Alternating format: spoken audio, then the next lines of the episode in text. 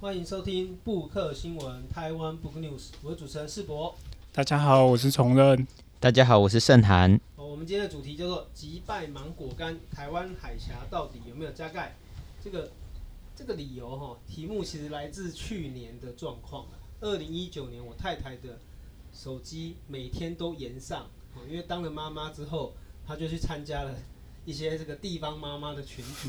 然后去年这个妈妈们每天都很担心台湾到底安不安全，哦，然后又一路炸锅炸到二零二零年。那现在大家也知道，就是说二零二零年到现在非常的漫长哦，不管是疫情或者是国际局势，其实这个来看哦，也是值得大家继续去关心，说到底台湾安不安全？所以我们今天要介绍一本很有趣的书哦，叫做《中共攻台大解密》。这本书其实看起来一开始乍看下很像内容农场啊，对啊，是内容农场的标题吧？对，到底这个台湾安不安全这样子？那以前也有一本书嘛，《一九九五论八月》就告诉你这个台湾好像很危险。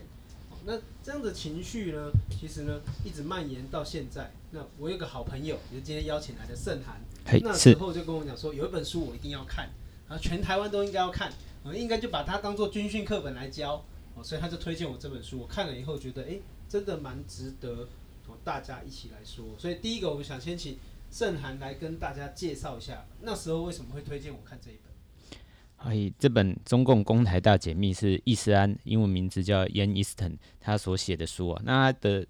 这本书就是在讲说，如果中共有一天会入侵台湾、侵略台湾。台海会台湾海峡会发生战争的话，那到底这个战争会怎么进行？那这是因为这个从小大家就看那个啊，第一次总统直选啊，然后飞弹危机啊这些新闻啊，那每次有选举的时候都会讨论啊，中共会不会打过来啊这个问题啊。到二零一九年的时候是那个亡国感亡国感的讨论嘛。那这个这个问题就是。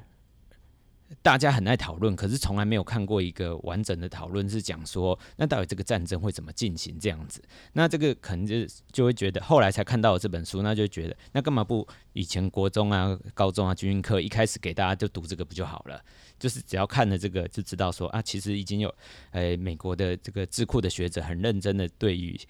两岸的这个军军力的部署，跟美国跟日本的一些盟邦可能的反应都已经做过研究了，这样。哦，我们高中军训课的时候都只会放一些好莱坞的战争的电影，这样子。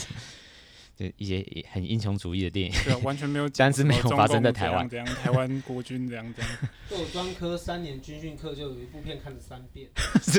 也太混了，至少要换不同的片吧。新的片都不放。所以看到这本书，就是我也是被张善推荐来看这本书的，啊，然后就是看完以后就觉得哇，这个东西真的是应该早就应该知道的东西，为什么都没有人讲过这样。对啊，我先讲一下作者的背景。这个是作者是一个智库，叫二零四九智库，然后英文叫 Project 呃 Twenty Forty Nine Institute。它是一个台湾的新，诶，非常支持台湾的，在美国的一个新兴的智库。它规模不是很大，不过它创立的人是那个薛瑞福、跟阿米塔吉、跟史明凯，然后这些人都有中文名称，但是他是其实都是美国人这样子。那以薛瑞福为主，他就是一个常年支持台湾的这个。呃，一个很重要的这个在美国学界跟政界任职的人。那他像以前他在小布希政府的时候，他就当过国务院的亚太事务副副助卿。然后他二零一八年在川普政府就任职的国防部的印太事务助理部长。也就是在国防部里面有一个人，如果专门处理所谓的印太战略，也就是从印度到太平洋，然后里面当然也包括包括台湾。那这个战略就是由他所负责。所以台美从那个。川普政府来，这些川普政府以来，这些军事上的合作啊，军购的相关的呃合作，全部都是由他负所负责的。所以呃，这个就是由他所创立的智库。然后他之前也那个呃辞职，然后回来回任这个智智库的这个负责人这样子。所以这个是由他的智库所推荐的一个站在呃中共如果要入侵台湾的话，台湾到底应该怎么反应，美国应该怎么反应的这个研究的书，这样是一个。啊，蛮可信的这个作品，这样至少都是公根据各种已知的情资来做的研拟，这样。所以虽然名字翻译的这个看起来有点好像啊，一个很像很像爆料式的一个不知道专不专业的东西，但其实背后去查这个都是有根据的这样。而且你说肖美琴之前也有当这个智库的顾问，对对对，台湾的这个驻美代表肖美琴过去也长期担任二零四九的顾问，对，所以他跟这个台湾是非常友好的。所以我们不要管他的书名，嗯、虽然他取名很不认真，非常直观，单刀直入、嗯、那种大解密，对，但是他还是一个可以相信的书籍。对，他是非常可信的。这个书里面他其实有提到啊，他说他来台湾看到那个什么，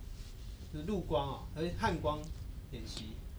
嗯，还是万安，万安不确定，对啊，但是他有看到就是防台湾的防空演习，就这作者其实他以前有来台湾留学学中文，然后大概待了四年多左右，然后后来又在台北当软体公司的呃翻译这样子，对，那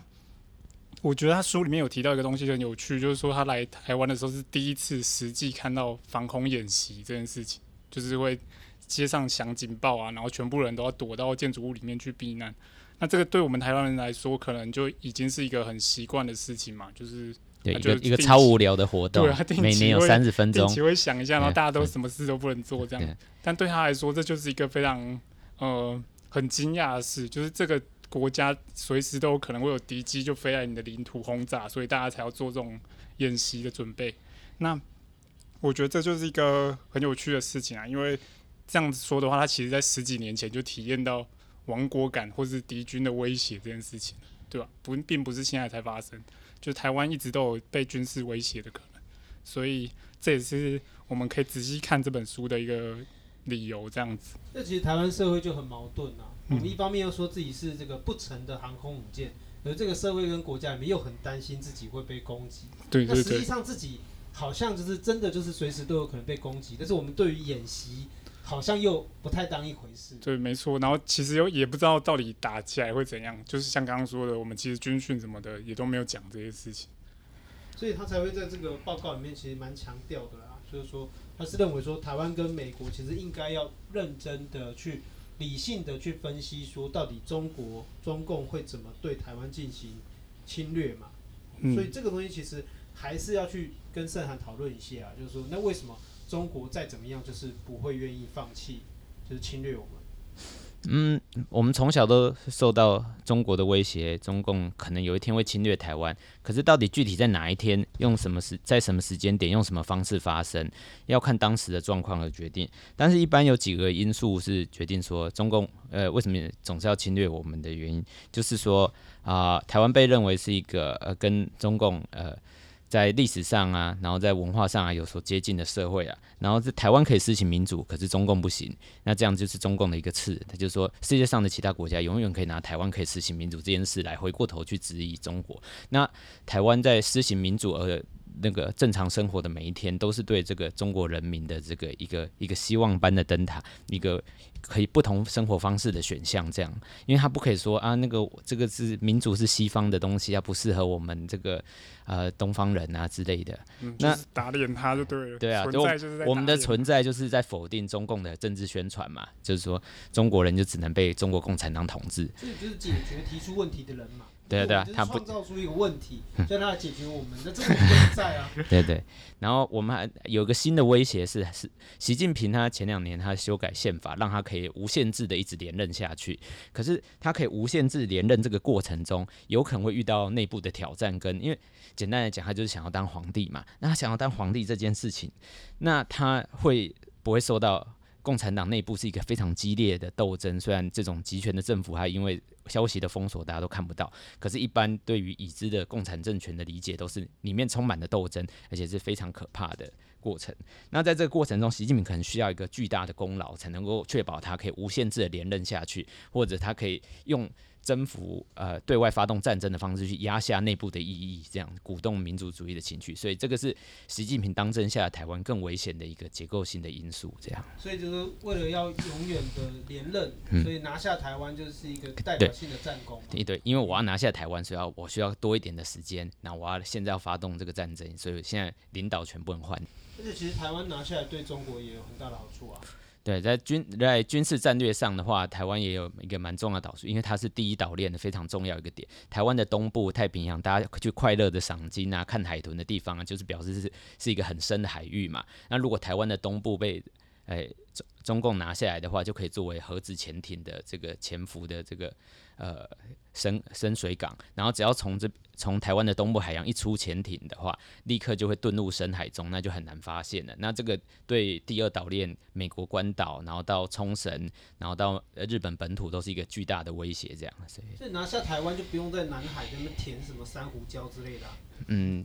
如果拿下台湾的话，真是会完全改变这个第一岛链的这个整个军事的战略的规划，这样对。所以就是现在美国已经把中国潜艇出来的路径大部分都封锁住了。对啊，第一岛链就是这样，所以我们就呃反潜那个反潜机 P 三 C，然后美国诶、欸、日本有很多 P 八 A 啊，那这是更先进的反潜机，然后澳洲也有一大堆这个反潜直升机，嗯、所以就是关于对中国来说。它已经被拿下台湾，就是它可以让潜舰进到太平洋的一个破口，这样。对对，是一个很重要的战略要地。对。那如果从这个角度来看，其实我们有没有跟他签和平协定？嗯，没有什么关联啊。就是不管签不签，其实对他来说，台湾都是一定要打的。哎、欸，对啊，在战略上的来说，一纸协协定是是无法保障任何和平的存在了。其实像对于香港而言的话，那个。呃，中共也说中英联合声明只是一个历史文件啊，我用过就丢了啊。我拿到香港之后，我就否认他我承诺的一切事。嗯，我书里面有读到一段是很有趣，就是他作者说，他虽然马英九在二零零八到二零一二年任内，就是一直做一些跟中国比较关系良好、讨好中国的事情，但是到二零一二年的时候。中国共产党的十八次全国代表大会，他还是宣布说，在二零二零年以前一定要武统台湾。哎、欸，好像要到了，但是他现在可能比较没有办法。对，说他最近很乱嘛，那个长江三峡也是乱七八糟，但是他军机还是一直来啊。对他，呃，就中共从未放弃过武力侵犯台湾嘛，他只是用不同的语言、不同的措辞，然后在不同的时机点。对，但都会不断的强调这一点嘛。然后他平常也会一直军机绕台，那最近也一直有这样。他其实从蔡英文蔡英文总统他上任以来，就一直有军机绕台这个事情。那我先讲一下这个军机绕台到底是在绕什么的，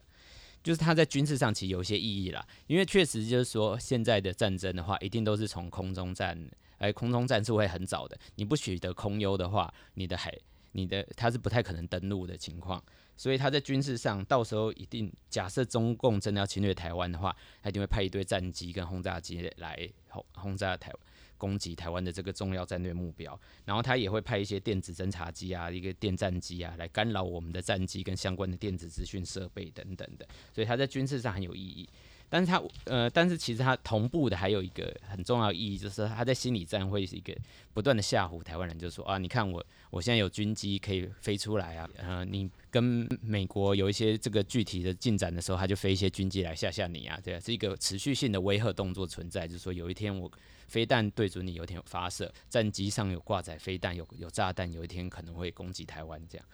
对，然后最后还有一个用途是，它有有也有一点法律战的效果，意思就是说，它如果攻击一直飞，那每一次台湾的这个战机都会去拦截它，那这个拦截的用意是什么呢？就是去阻挡它，不然它如果直接飞进那个。我们的领土对我们造成威胁怎么办？因为从以战机的这个飞行速度而言的话，是非常快的，从中共的沿岸的机场飞进飞到我们的这个领土的上空啊，台北的上空、台南的上空啊，可能都很快这样子。可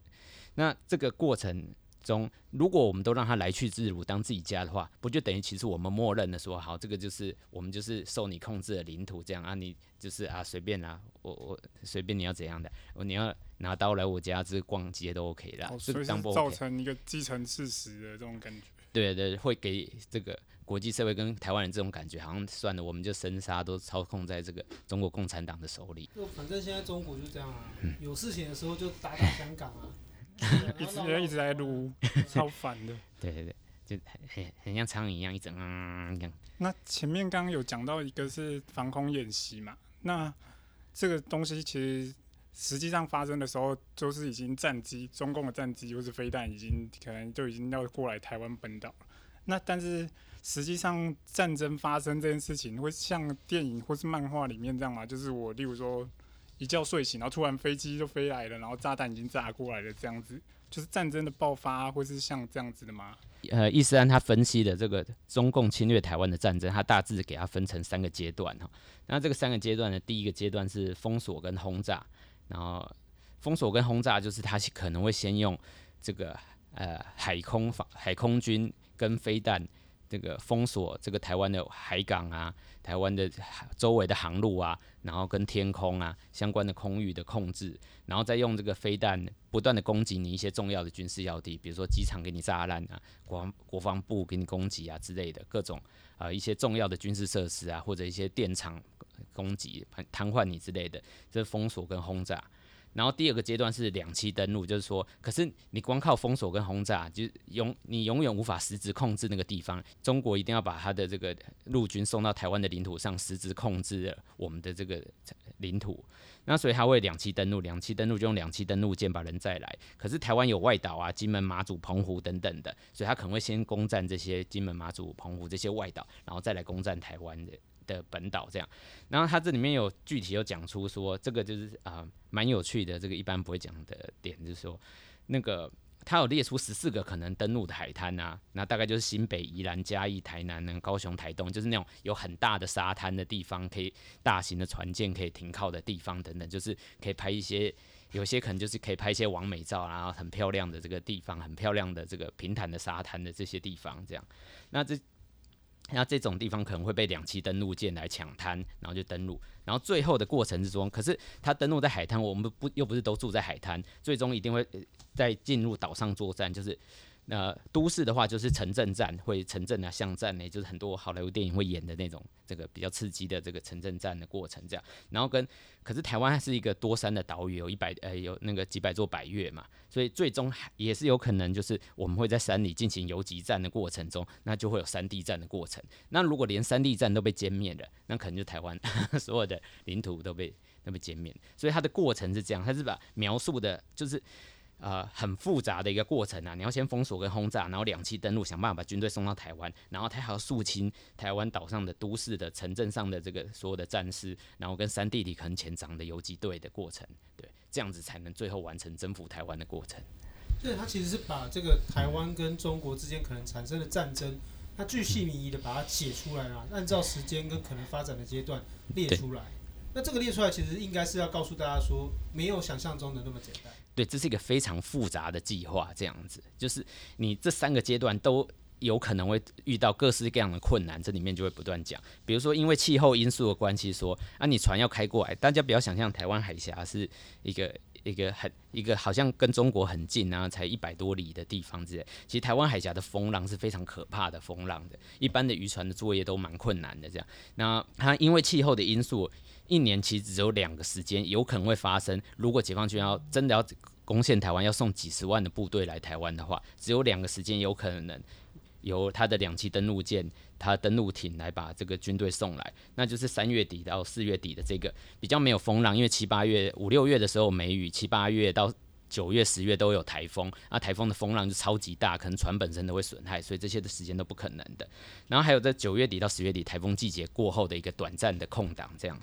那冬天又都是在下雨，那那个潮汐都很很不适合的过程，这样。那所以我们也可以注意到，就是一个有趣的点就是说，太阳花学运期刚好就发生到三月底到四月，就是台湾天气最好的一段时间。如果大家去回想那那段时间的话，其实很少遇到下雨这样。所以台湾的很多大型的抗议都会发生在三月，其实有它结构性的巧合这样。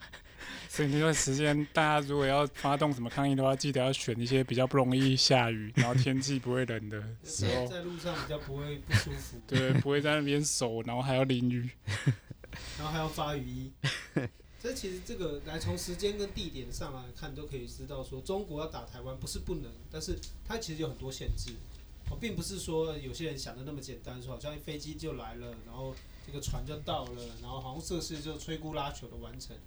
我们过去不了解，应该只是因为就是害怕，是因为对这些东西都没有认识吧？对啊，比如说我们讲那十四个可能登陆海滩，就是说，其实我们在十四个海滩，我们一直都知道，几十年来的防卫策略都知道，所以就在美军的协助下，针对这十四个海滩，我们有设计非常多的防卫策略、防卫设施，藏了非常多的军备啊，然后做了那些战场上做了很多的规划去应对，就是因为我们的任务很简单，就是我们就是守护台湾这个地方守。那这些，那我们几十年来都在守这里，所以我们每年都在做新增的准备跟演习，然后跟各种预备的动作。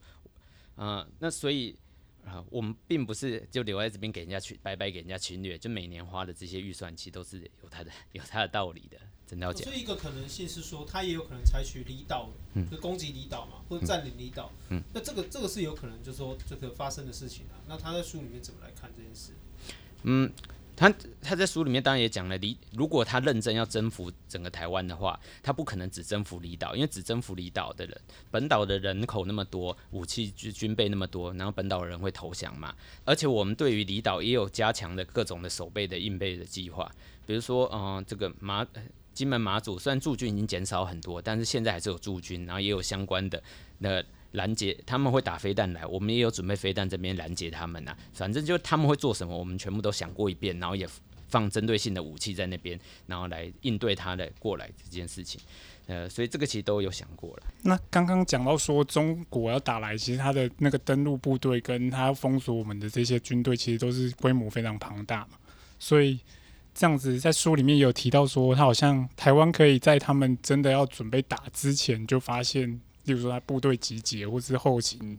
开始准备的这些事情。对啊，因为那个它里面就讲说，如果中共认真要侵略台湾，要攻陷整个台湾的话，他其实大概会准备几十万，然后到甚至一百万的部队要来这个登陆台湾。可是，可是一百万人，他要密，他要过来，他一定不会。一定会做一些相关的训练嘛，他会做相关的演习，然后他也中间会做陆续的集合嘛。可是这么多人的这个调动，我们一定会发现啊。为什么我们一定会发现呢？就举一个例子好了，像这个书里面就提到说，我们有某一种这个美国给我们的很先进、很强大的雷达。那其实这个只要大家 Google 一下这个乐山雷达站，就会在在维基百科上发现这个东西。然后这个东西是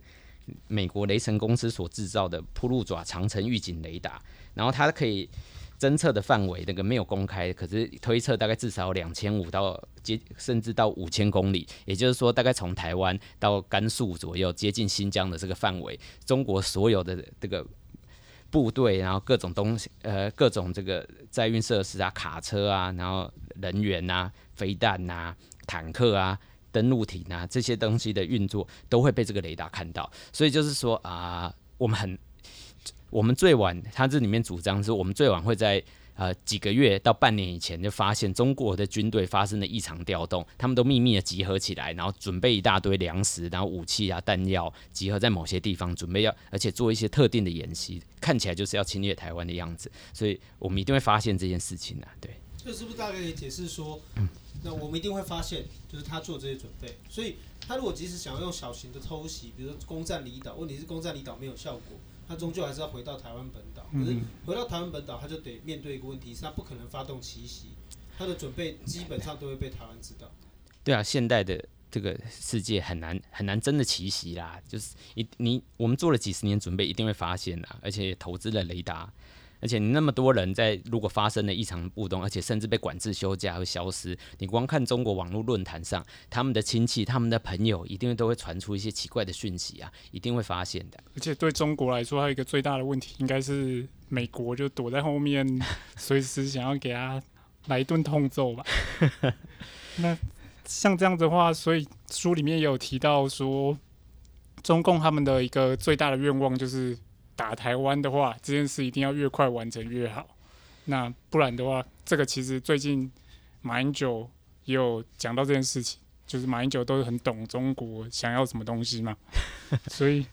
对啊，马英九就说，台湾的跟中国的首战第一战就会中国就会打赢，我们就会打输，美军根本没有时间来救我们。对，这是中国最想要发生的事情嘛。然后马英九都会想要把中国发生的事情变成现实。对啊，他整感觉跟中国真的很熟，很了解中国最需要什么，嗯、非常贴心，感动。所以这个这个事情的话，那中共如果他从准备到来打我们这个过程都很容易被发现的话，那中国对中国来说，其实这个事情好像不容易完成呢。就是例如说他在集结的时候，可能就会被我们的飞弹攻击，嗯、然后港口。中国的港口也会被我们的飞弹攻击，然后在海上的时候也会被我们的海军跟空军攻击，然后到台湾又有台湾的海岸守备部队，那听起来是一个非常艰困的任务。对啊，就是比如说他几十万的大军要渡海的时候，你那几十万的大军在渡海的时候都不能作战呐、那我们就是啊，这个大家有打战略游戏的都知道啊，我就趁你运输船运输船开到这个一半，极其半渡，就把运输船打烂，不管上面的骑士再怎么精锐，你花了多少资资源生产，最后都没有都在零战力的情况下被歼灭的。对啊，所以过程很困难啦。对，但是回去讲那个马英九讲的那个，就是中国确实面对很大的时间压力，就是。他如果要打台湾的话，他一定要很快解决这个战争。那这个问题是在于是说，嗯，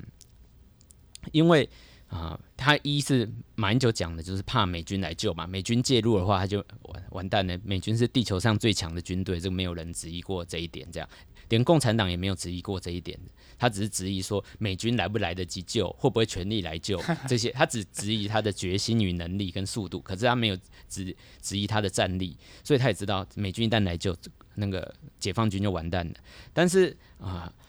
中国还有另外一个压力是说，我们作为防守方跟中国作为进攻方有一个根本的差异是说，我们的敌人只有一个，就是中国。我们就是这几十年来唯一的目的就是去防止中国把我们并吞掉，把我们侵略，然后把我们全部都杀光什么之类的。但是中国的问题是，中国的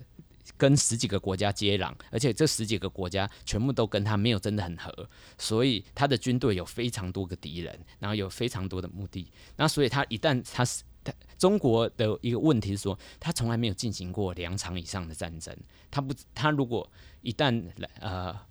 跟台海陷入战争、陷入持久战的话，他不知道，比如说印度。啊，他 对印度随时出手的话，印度的人口 跟中国不也很接近啊？印度的军力也超级强大，印度会不会趁机侵略中国？他甚至还靠的朋友是说，印度的山地师非常的强，只是先派狼牙棒出来玩而已，他们不是打不起。而且如果爆发战争的话，例如说台湾，如果想象说会不会被菲律宾偷打，会不会被南韩偷打，被日本偷打，感觉都听起来都不太合理。但是如果爆发战争，中国会不会被印度偷打，被俄罗斯偷打？哎、欸，听起来就都蛮有可能发生的。对啊，他的敌人很多，所以他同时能不能应对那么多潜在的敌人？那他的敌人会不会趁他这个陷入战争的时候侵略他？他也很紧张啊。所以这个中国的这个不安全感其实是很强烈的，所以他根本没有办法陷入一个持久战的。对。那这样来看，就是说，这如果说国防上其实并不如预期的那么可怕跟紧张的话，那你觉得，不管是台湾之于美国的关系，或者是台湾自己要怎么面对，什么才是台湾自己最大的问题？台湾最大的问题，我觉得其实啊、呃，就是啊、呃，一般人搞不清楚状况。那搞搞不清楚状况，不是一个，不是一个。批评大家无知，而是说没有一个好的管道来了解。所以我觉得像呃市面上出现像易思安这种呃中共攻台大解密这样子比较平实，然后简单，没有太多专业术语，但是平时跟你描述。好，如果大家真的认真担心亡国感，真的认心认真担心有一天会发生战争，甚至大家聊天的时候都会笑说啊，这个有一天要逃去海海外，我要买一些黄金什么之类的。那你为什么不花？一个小时、两个小时的时间，好好读一下说，有一天中共侵略台湾的时候会像什么样子，然后你去想象那个情境说，那我在那个当下会，我会自身，我必须做出什么选择？那我觉得这个事情是大家都必须去想的啊，不管男生女生啊，男女老幼啊，大家有一天你被卷进战争的时候，你不知道你是会是在什么状态下、什么情境。然后我觉得你开始认真想这个问题的话，就可以从阅读这本书开始这样。所以其实这个。未来我们还是希望说，针对这样的主题，还是要多一些讨论的哦。因为自从看了这本书之后，至少让我们这种新手爸爸还是心里面比较安稳一点点啊。不然也在思考说，到底哪里有便宜的护照可以买，或者是有没有什么路线可以使用？那哎，圣涵最近也有用这种在推另外一本书嘛？我们下次再来聊。那这个我推一下另外一本是吧？哎，好，那其实这个关于美中可能发生战争的这个议题，其实，在台湾这个或许没有很多书籍讨论，但是现在也开始增加了。这样，那像最近有一本新书就叫《美中暖战》，那《美中暖战》这本书就是在讲说，美国跟中国现在的主要已经，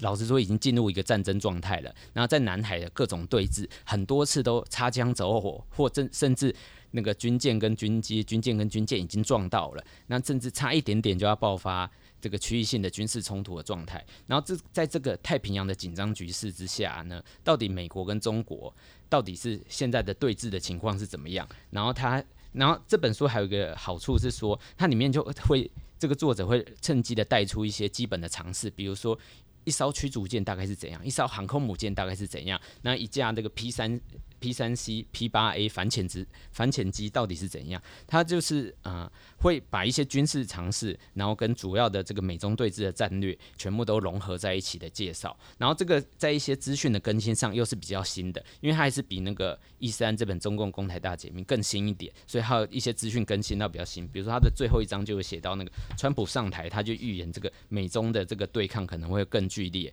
然后可能会用更。呃，川呃，川普政府可能会用更直接的方式来呃阻止中国在针对南海的各种行为。那也确实，呃，如他所预测，川普政府后来就采取比较强烈、比较鹰派的态度来对中国说，不可以再在南海军事化，会制造区域不稳定，也不可以再一直在那个骚扰台湾这样子。嗯，不过我觉得这两本书都是还值得，嗯、虽然说是局势变动超级快啦，嗯，哦，因为你看像这几天香港的情况哦，乃至于应该说这一年来香港的情况。变动都是超越我们想象嘛。那美国跟台湾的关系其实也一直在这种剧烈的变化当中。那不管是好或坏，其实至少虽然这样说，但这两本书还是有它可以参考的部分，因为它至少提供了我们对于台湾这个岛屿，或者就是说台湾这个国家的几个岛屿的防守的面向的思考跟考量。其实这对于我们过去这个军训课只能看电影的的男生女生的来说，应该是一个很好的补救作用啊，补课作用。而且我觉得这两本作者他其实他的原本面向的读者都是美国的民众或是政府官僚，那他们提出的方向其实也越来越变成是现在美国政府采取的主政策的方向，所以我觉得蛮值得大家来看他们的作品。那我们今天节目呢，一样，如果你分享我们布克新闻的话，我们抽三本中共公台大解密的电子书。如果大家有兴趣的话，也欢迎给我们多一些回馈。如果大家喜欢，我们下一次就再邀请盛涵，然后一起来跟我们聊聊《美中暖战》这一本书哦。有任何意见或者想推荐什么书籍，都可以到布克新闻的 IG 或者写信给我们。好，我们的 IG 是台湾 Book News，我们信箱是台湾 Book News at gmail.com。感谢你的收听，好，台湾不会灭亡，我们非常有信心。拜拜，拜拜。本节目是与 Readmoo 读墨电子书合作制作，Readmoo 是台湾最大的繁体中文电子书。Readmo 是买书、看书、分享书的阅读基地，完整的阅读体验就从读墨电子书开始。布克新闻与你继续爱读一万年。